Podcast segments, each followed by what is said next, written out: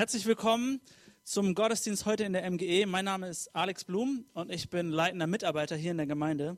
Ich habe das Vorrecht, diese Predigt mit uns weiterzugehen, die Serie weiterzugehen, die heißt Normal kann jeder. Hier gehen wir besonders das Markus-Evangelium durch und gucken, wo Jesus uns herausfordert und sagt, hey Leute, normal kann jeder. Ihr habt etwas Besonderes zu tun. Ich habe mehr für euch. Normal kann jeder, aber wenn wir uns zu Jesus bekennen, dann sind wir gar nicht mehr so normal. Normal kann jeder. Der Predigtitel für heute, einige haben es wahrscheinlich schon gesehen, lautet Dienen, die wahre Größe. Was das alles zu bedeuten hat, möchte ich mit uns durchgehen, aber es wird darum gehen, dass wir lernen zu dienen und das Dienen am Ende die wahre Größe ist. Meine Eltern hatten so eine interessante Strategie, mir zu zeigen, was es bedeutet, zu dienen oder im Haushalt zu helfen. Denn wann immer wir uns gestritten haben, also das war nicht der einzige Weg, wie meine Eltern mir das beigebracht haben. Aber wenn ich mich mit meinen Geschwistern gestritten hatte oder richtig zu Hause nicht so gut drauf war, mich mit meinen Eltern gezankt hatte, dann haben sie, hat meine Mutter das häufig gemacht und hat gesagt so, und jetzt räumst du bitte noch den Geschirrspüler aus. Und innerlich dachte ich, warum? Mein Blut ist am Kochen, ich, ich merke, wie ich richtig aufgeregt äh, bin, wie das Adrenalin durch meinen Körper strömt und jede Tasse, die ich in die Hand nehmen musste, ich hätte sie am liebsten zerdrückt und, und auf den Boden geschmissen, aber meine Eltern haben Wert auf gutes Geschirr gelegt, also das war mir dann zu teuer, da irgendwie Randale zu machen. Wenn wir uns gestritten haben, dann haben meine Eltern gesagt, okay, und jetzt kommst du erstmal runter und, und lernst dich wieder zu benehmen. Die Jünger aus Markus 9 hatten ein ähnliches Problem, dass sie sich aufgespielt hatten und gestritten haben. Ich will vorlesen aus Markus 9 ab Vers 33. Sie, die Jünger und Jesus, kamen nach Kafana um Früher hieß das immer noch Kapernaum. Mittlerweile hat man herausgefunden, dass das Kapernaum heißt. Zu Hause angelangt, fragte Jesus seine Jünger, worüber habt ihr unterwegs gesprochen? Sie schwiegen, denn sie hatten sich auf dem Weg gestritten, wer von ihnen wohl der Größte sei. Da setzte sich Jesus, rief die Zwölf zu sich und sagte zu ihnen, wenn jemand der Erste sein will, soll er der Letzte von allen und der Diener aller sein. Die Jünger sind unterwegs und streiten sich. Die Jünger diskutieren darüber, wer ist wohl der Größte, wer ist der Beste von uns, wer hat am meisten Anspruch auf Dinge, die Jesus vielleicht gibt. Sie haben diskutiert, wer bekommt den besten Platz, wenn Jesus einmal Regent ist. Irgendwie völlig logisch, oder? Ich meine, die, die Jünger wussten, das, was Jesus so promotet und wo er sagt, das, da möchte ich irgendwann hin und ich werde eines Tages der Herrscher sein. Ich werde König über die ganze Welt sein. Die Jünger hatten das ein bisschen missinterpretiert. Sie dachten, okay, irgendwann wird Jesus die ganzen Römer aus, aus Israel schmeißen, er wird sich auf den Thron setzen, er wird König sein, er wird das Land aufräumen. Und wenn wir dann immer noch seine Freunde sind, hey, dann wollen wir einen guten Posten haben. Das war so der Gedanke der, der Jünger. Sie dachten, hey, wir wollen dann, weißt du, wenn Römer, äh, wenn, wenn Jesus so Bundeskanzler ist, dann wollen wir Vizekanzler sein, dann wollen wir vielleicht äh, Kanzleramtschef sein, wir wollen Außenminister sein, halt die guten Posten. So, das war deren deren Bestreben. Und wenn man sich so in die Kultur hineinversetzt, der, der Jünger, dann ist das eigentlich auch recht logisch. So, als äh, in der Antike damals galt das Patriarch, also die Männer, die hatten richtig was zu sagen, die mussten was ausstrahlen. Die Jünger, die wollten Ehre, Ruhm, Anerkennung, sie wollten einen Posten haben, um sich darzustellen. Wenn ich mich aber so mit meinem heutigen Kontext da reinversetze, und jemand zu mir kommt und sagt, Alex, hey, äh, ich habe hier was richtig Großes vor und du könntest einen guten Posten übernehmen, dann wäre meine erste Antwort wahrscheinlich, wow, das ehrt mich. Danke, danke für das Vertrauen, danke, dass du mir das zusprichst und sagst, Alex, du würdest einen guten Job machen. Und im nächsten Moment würde ich wahrscheinlich sagen, na, kein Interesse, zu viel Arbeit, zu viel Verantwortung, ich müsste mich total aufgeben, das ist muss nicht sein. Eigentlich will, ich, eigentlich will ich gar nicht so einen großen Posten haben. Eigentlich möchte ich nur ganz normal sein. So, gut, man ist vielleicht mit Jesus befreundet und sagt so, Jesus, können wir dann nicht noch irgendwie gute Freunde sein, lädst mich ab und zu ein, ähm, aber jetzt so viel Verantwortung übernehmen. In unserer Kultur ist das, was die Jünger gemacht haben, gar nicht so typisch. So dieses, dieses in der Öffentlichkeit angesehen sein, Ruhm haben, Ehre haben.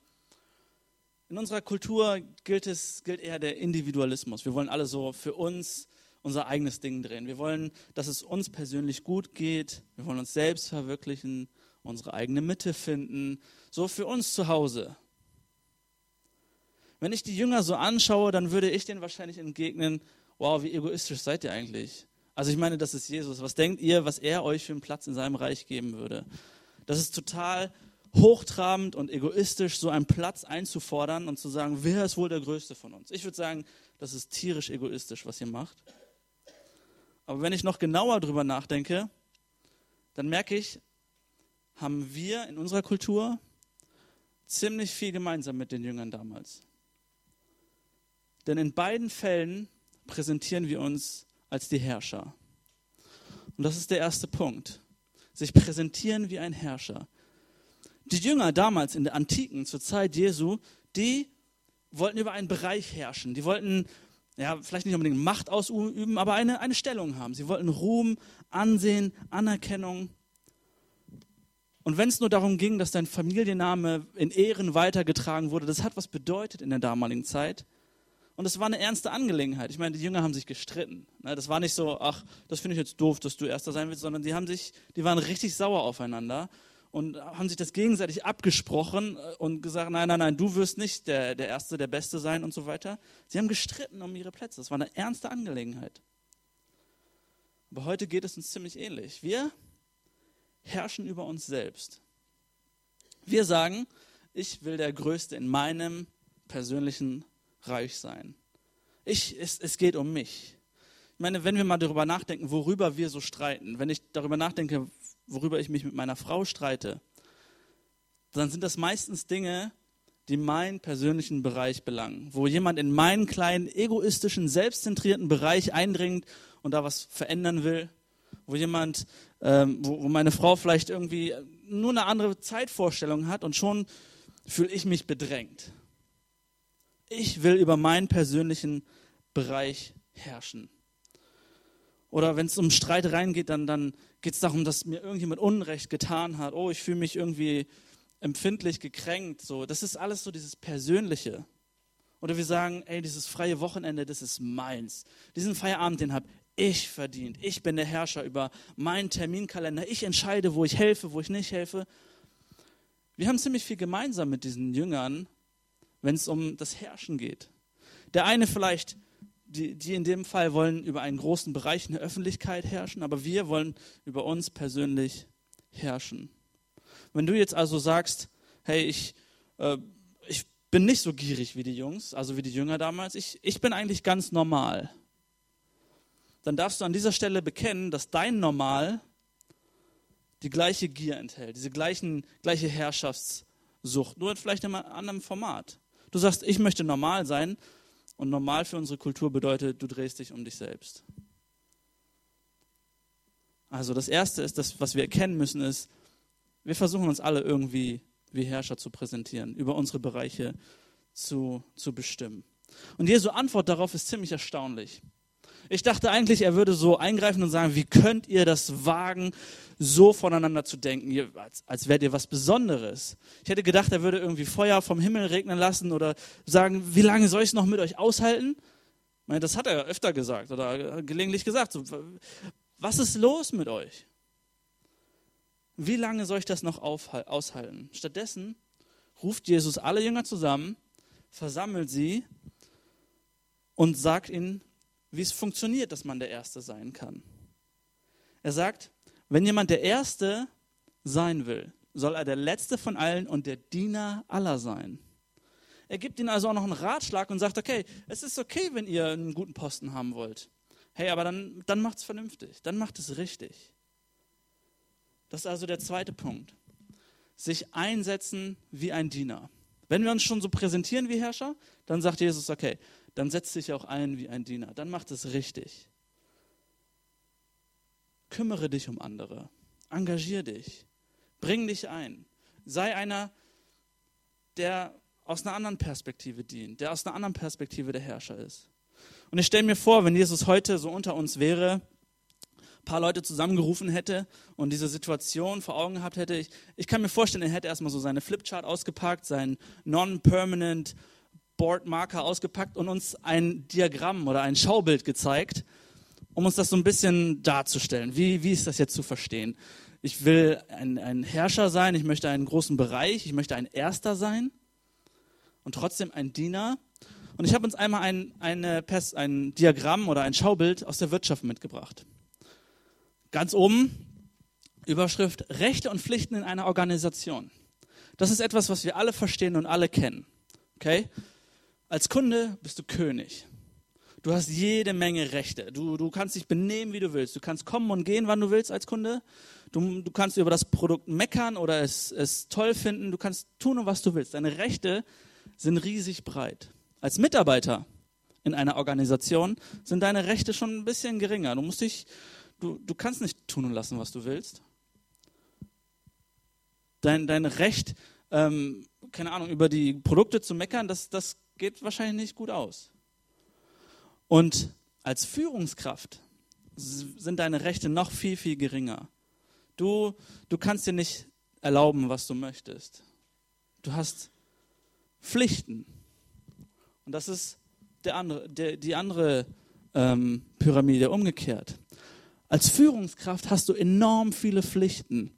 Du hast kaum Rechte, aber du musst rechtzeitig da sein, du musst Überstunden schieben, du, du stehst manchmal mit Hab und Gut für, das, für die ganze Organisation ein Deine Pflichten sind enorm und deine Rechten sehr wenig. Als Mitarbeiter, hey, da sind deine Pflichten vielleicht nicht ganz so groß. Du kannst noch entscheiden, mache ich jetzt die erste, mache ich die erste Sommerhälfte meine drei Wochen Urlaub oder die zweite Sommerhälfte. Du kannst bestimmte Dinge entscheiden. Vielleicht hast du Gleitzeit und kannst gucken, wann du anfängst in der Organisation zu arbeiten und so weiter. Deine Pflichten sehen schon ganz anders aus. Und als Kunde hast du null Pflichten. Du musst, also ob du das Produkt jetzt kaufst oder nicht, ist egal. Und wir sehen, deine, deine Rechte nehmen ab und deine Pflichten nehmen zu, wenn du in einer Organisation eine Position haben möchtest. Vielleicht hätte Jesus das Ganze auch noch ein bisschen einfacher ausgedrückt oder aufgemalt.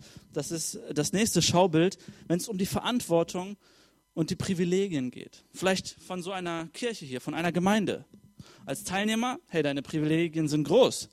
Du kannst entscheiden, ob du zum ersten oder zum zweiten Gottesdienst kommst, ob du hinten oder vorne sitzt, ob du einen Kaffee nachher trinkst oder nicht, ob du, du als Teilnehmer hast du sehr viele Privilegien und sehr wenig Verantwortung. Als Mitarbeiter sind deine Privilegien etwas weniger, deine Verantwortung höher. Als Mitarbeiter wird erwartet, dass du rechtzeitig bei deinem Job bist, den du hier vielleicht hast, dass du gut über die Gemeinde redest, dass vielleicht Streitigkeiten nicht offen ausgetragen werden, sondern face to face mit der Person persönlich. Deine Privilegien werden weniger, deine Verantwortung aber höher. Und als Leiter, hey, da hast du wenig Privilegien. Aber deine Verantwortung ist riesig. Ich glaube, was Jesus uns sagen möchte, ist, hey, wenn du einer der Ersten sein möchtest, wenn du wirklich was leiten möchtest, dann sei ein Diener, dann nimm, übernimm Verantwortung, aber deine Rechte und deine Privilegien werden schwinden. Jesus hat das alles aber nicht mit einem Whiteboard und einem Diagramm oder einem Schaubild dargestellt, sondern das in ein paar Worte gedrückt. Und zwar geht es da weiter ab Vers 35. Habe ich ja vorhin schon gelesen. Wenn jemand der Erste sein will, soll er der Letzte von allen und der Diener aller sein. Vers 36. Er nahm ein Kind, stellte es in ihre Mitte, schloss es in seine Arme und sagte, wer solch ein Kind um meinetwillen aufnimmt, der nimmt mich auf. Und wer mich aufnimmt, der nimmt nicht mich auf, sondern der, äh, den, der mich gesandt hat. Jesus zeigt den Jüngern, was, es, was Dienen bedeutet. Es geht gar nicht so sehr um das Kind an dieser Stelle, sondern um die Position des Kindes. Ein, ein Kind in der damaligen Zeit hatte nicht viel Ansehen, hatte nicht viel Verantwortung. Es war vielleicht eher so Randgruppe es war der, der Rand der Gesellschaft. Ein Kind, hey, gut, was ist ein Kind schon wert? Jesus sagt, wenn, wenn ihr dienen wollt, dann, dann, dann nehmt diejenigen an, die wirklich am Rande der Gesellschaft sind. Die, die das bedürfen, die das brauchen. Jesus nahm das Kind, er heilte Blinde, er heilte Lahme. Er, er hat sich mit, mit dem Abschaum der Gesellschaft abgegeben. Er hat mit den Korrupten und den, und den äh, Prostituierten zusammen gegessen und, und er war bei den Schwachen der Gesellschaft. Jesus sagt, das, das bedeutet es zu dienen. Und die Begründung, die er dann gibt, einige Verse weiter, steht in Markus 10, Vers 45. Er sagt, denn auch der Menschensohn, also Jesus, ist nicht gekommen, um sich dienen zu lassen, sondern um zu dienen und sein Leben als Lösegeld für viele hinzugeben. Das ist die Begründung. Jesus sagt, ja, hey, also so funktioniert die Regeln. Also wenn ihr Herrscher, wenn ihr die Ersten sein wollt, dann dient. Äh, keine, Ahnung, keine Ahnung warum, sondern Jesus macht es als Vorbild. Er sagt, ich mache das genauso.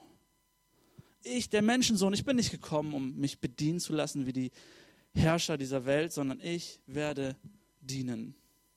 Jesus, wenn wir den, ihn vergleichen mit anderen Religionsstiftern, die die irgendwelche Religionen ins Leben gerufen haben, ist Jesus komplett anders.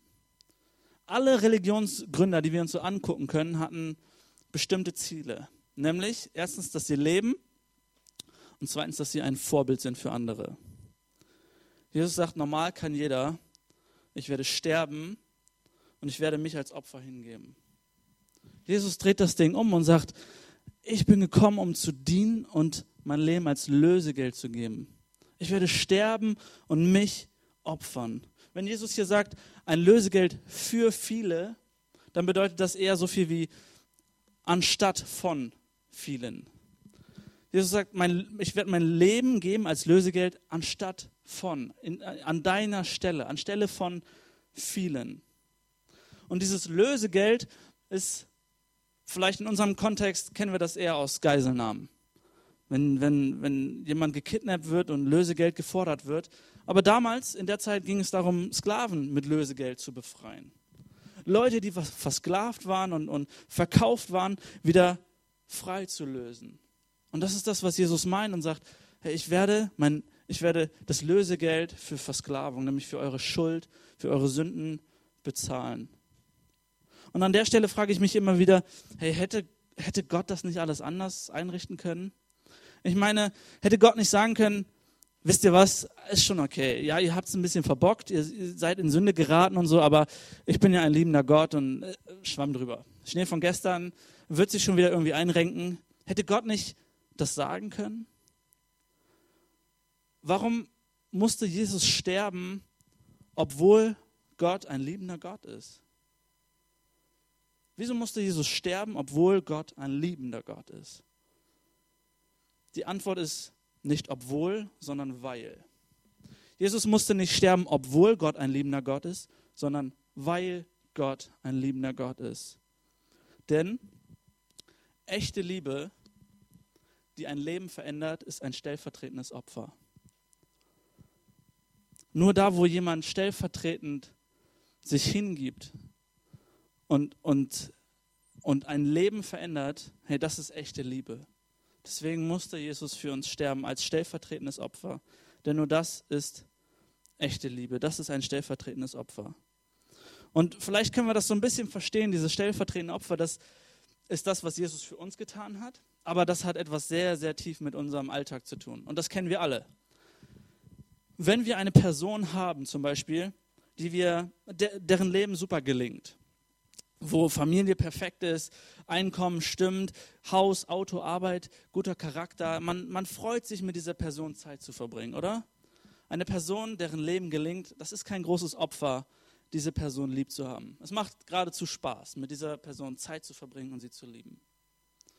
Eine Person, die in Not steckt, die vielleicht seelische Verletzungen hat, die Probleme in, ihr, in ihrem Leben hat, hey, da ist es da kostet es was, sich in diese Person zu investieren, diese Person zu lieben.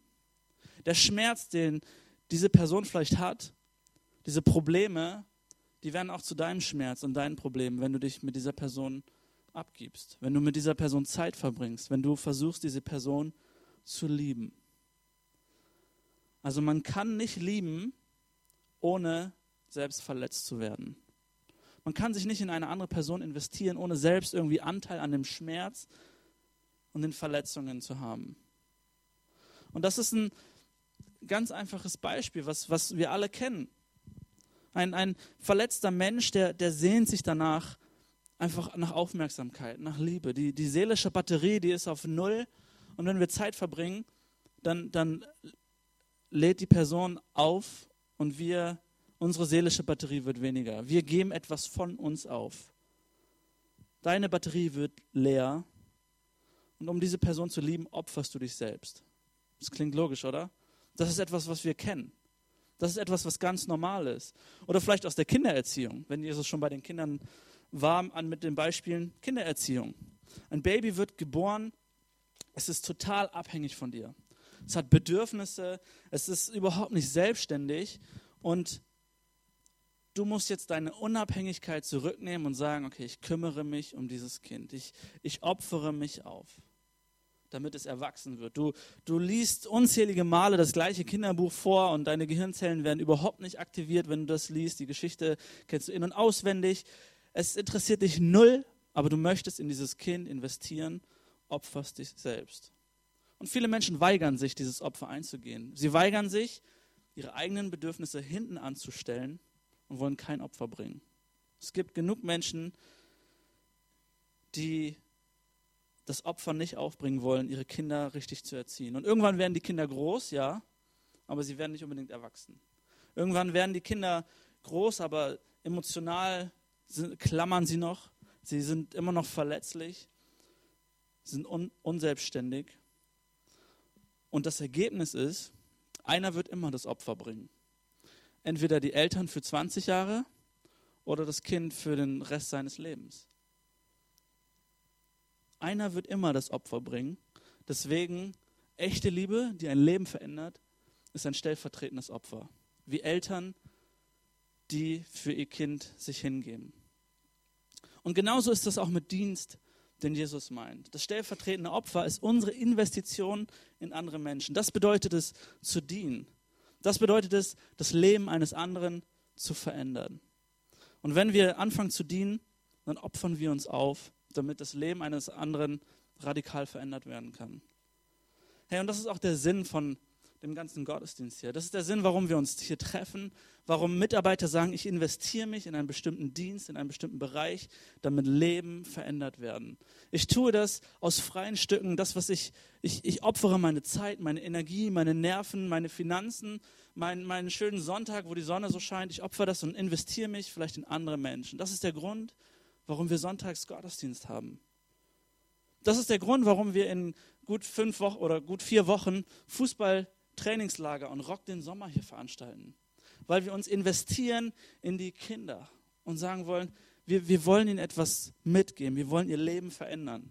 Und vor einigen Wochen kam jemand auf uns zu und sagte, hey, ein Kind, ich weiß nicht, wer das genau war, lag abends im Bett nach dem letzten ähm, Fußballcamp letztes Jahr, lag abends im Bett und sagte, das war so toll, das war das beste Leben in meinem Leben.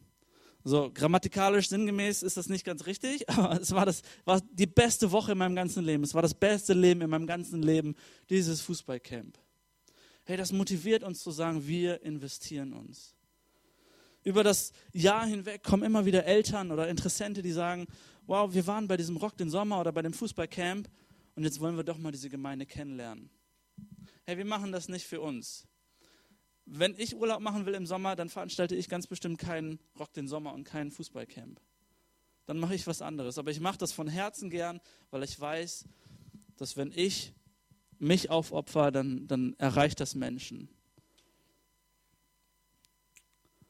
Jesus sagt, okay, wenn wir von diesem Herrschaftsbereich kommen, von diesem Herrschen, dann müssen wir lernen, Diener zu sein.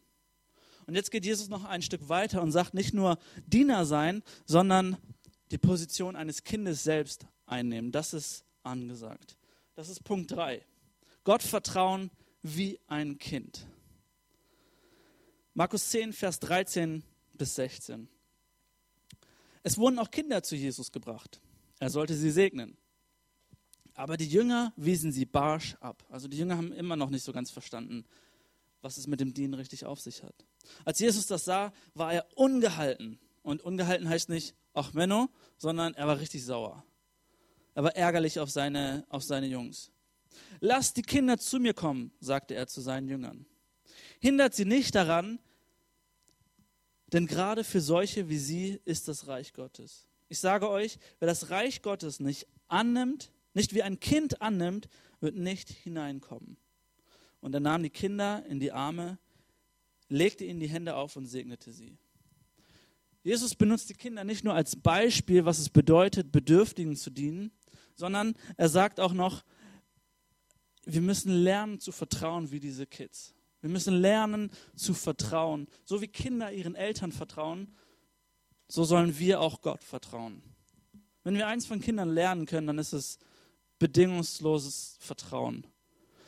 Kinder verstehen manchmal gar nicht die ganzen Zusammenhänge. Sie verstehen nicht, dass man für um etwas im Kühlschrank zu haben, auch irgendwie arbeiten muss und um zu arbeiten auch irgendwie sich investieren muss und sich aufwenden muss. Kinder denken einfach nur, Mama schmiert mir das Brot und mir geht's gut. Kinder vertrauen einfach. Kinder machen sich keine Sorgen, was sie für Klamotten vielleicht in drei Jahren äh, im Schrank haben, weil sie dann schon viel größer geworden sind. Sie wissen einfach, Mama legt mir irgendwas hin und mir geht's gut. Bedingungsloses Vertrauen. Jesus sagt, das Reich Gottes ist gerade für diese Bedürftigen, die, die Gott vertrauen, die, die bedürftig sind und einen Erlöser brauchen, die, die einen Retter für ihre Situation brauchen und nicht die, die so vor, vor, ja, vor Stolz und, und Arroganz strotzen und sagen, ich kann das alles alleine. Die, die sich aufgeben und sagen, ich brauche diesen Gott. Und ich kann mir vorstellen, wie die Jünger dann daneben standen und sagten, also Jesus, ich verstehe das nicht. Wir wollten eigentlich eine Machtstellung haben, okay? Wir wollten eigentlich einen Herrschaftsbereich innehaben. Dein Reich kommt doch bald. Du wirst bald König sein und irgendwie müssen wir das doch geregelt kriegen. Ich kann mir vorstellen, dass die Jünger da standen und dachten, jetzt sollen wir auch noch werden wie die Kinder? Wir wollten hier die Bosse sein.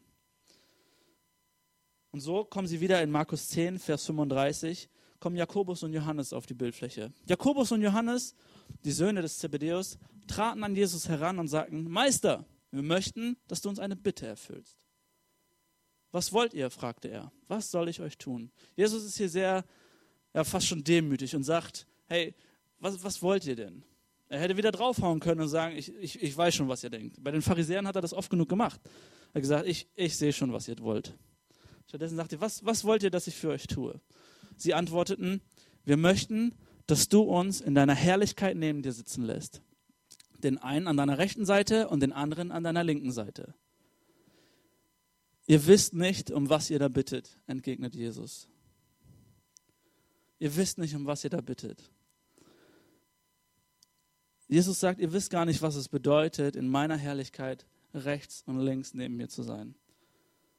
Ihr habt noch gar nicht verstanden, was, was, was ich hier verkörper. Jesus ist auf diese Welt gekommen, nicht um seine Muskeln spielen zu lassen, sich nicht als Herrscher zu präsentieren, sondern Jesus kam, um zu dienen, sein Leben als Lösegeld zu geben. Jesus zeigt seine Stärke durch Schwäche.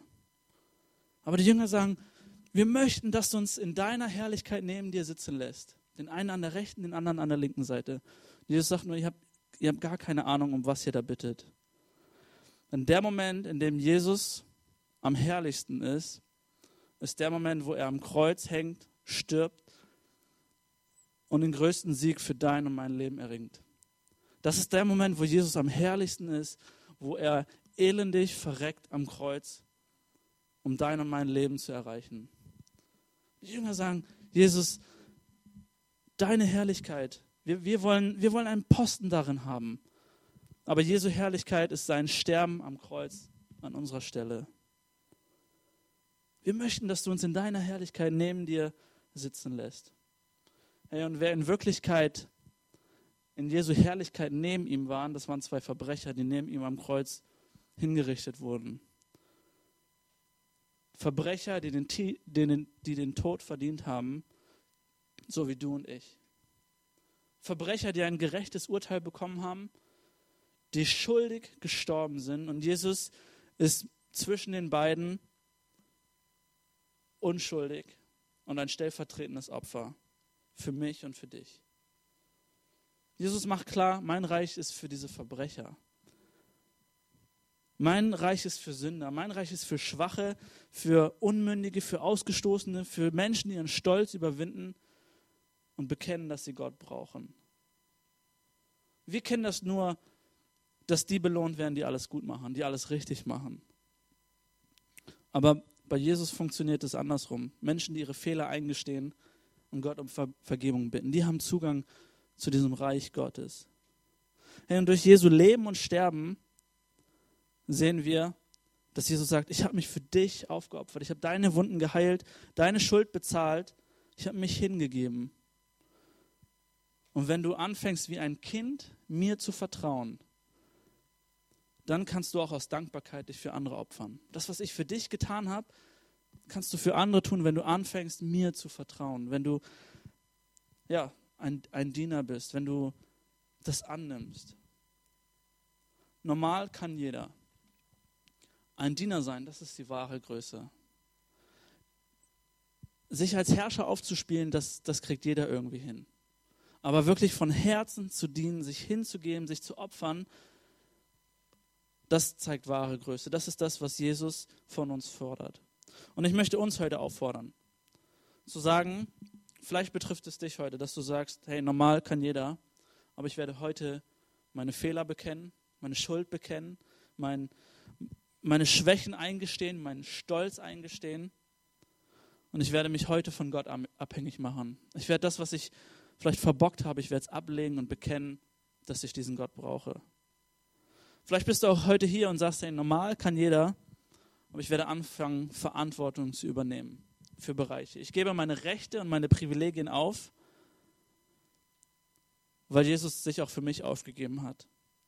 Vielleicht sagst du auch, ich, normal kann jeder, ich investiere mich in andere Menschen, weil Jesus sich in mich investiert hat. Normal kann jeder, ich mache einen Unterschied. Ich fange an zu dienen. Ich möchte mit uns beten.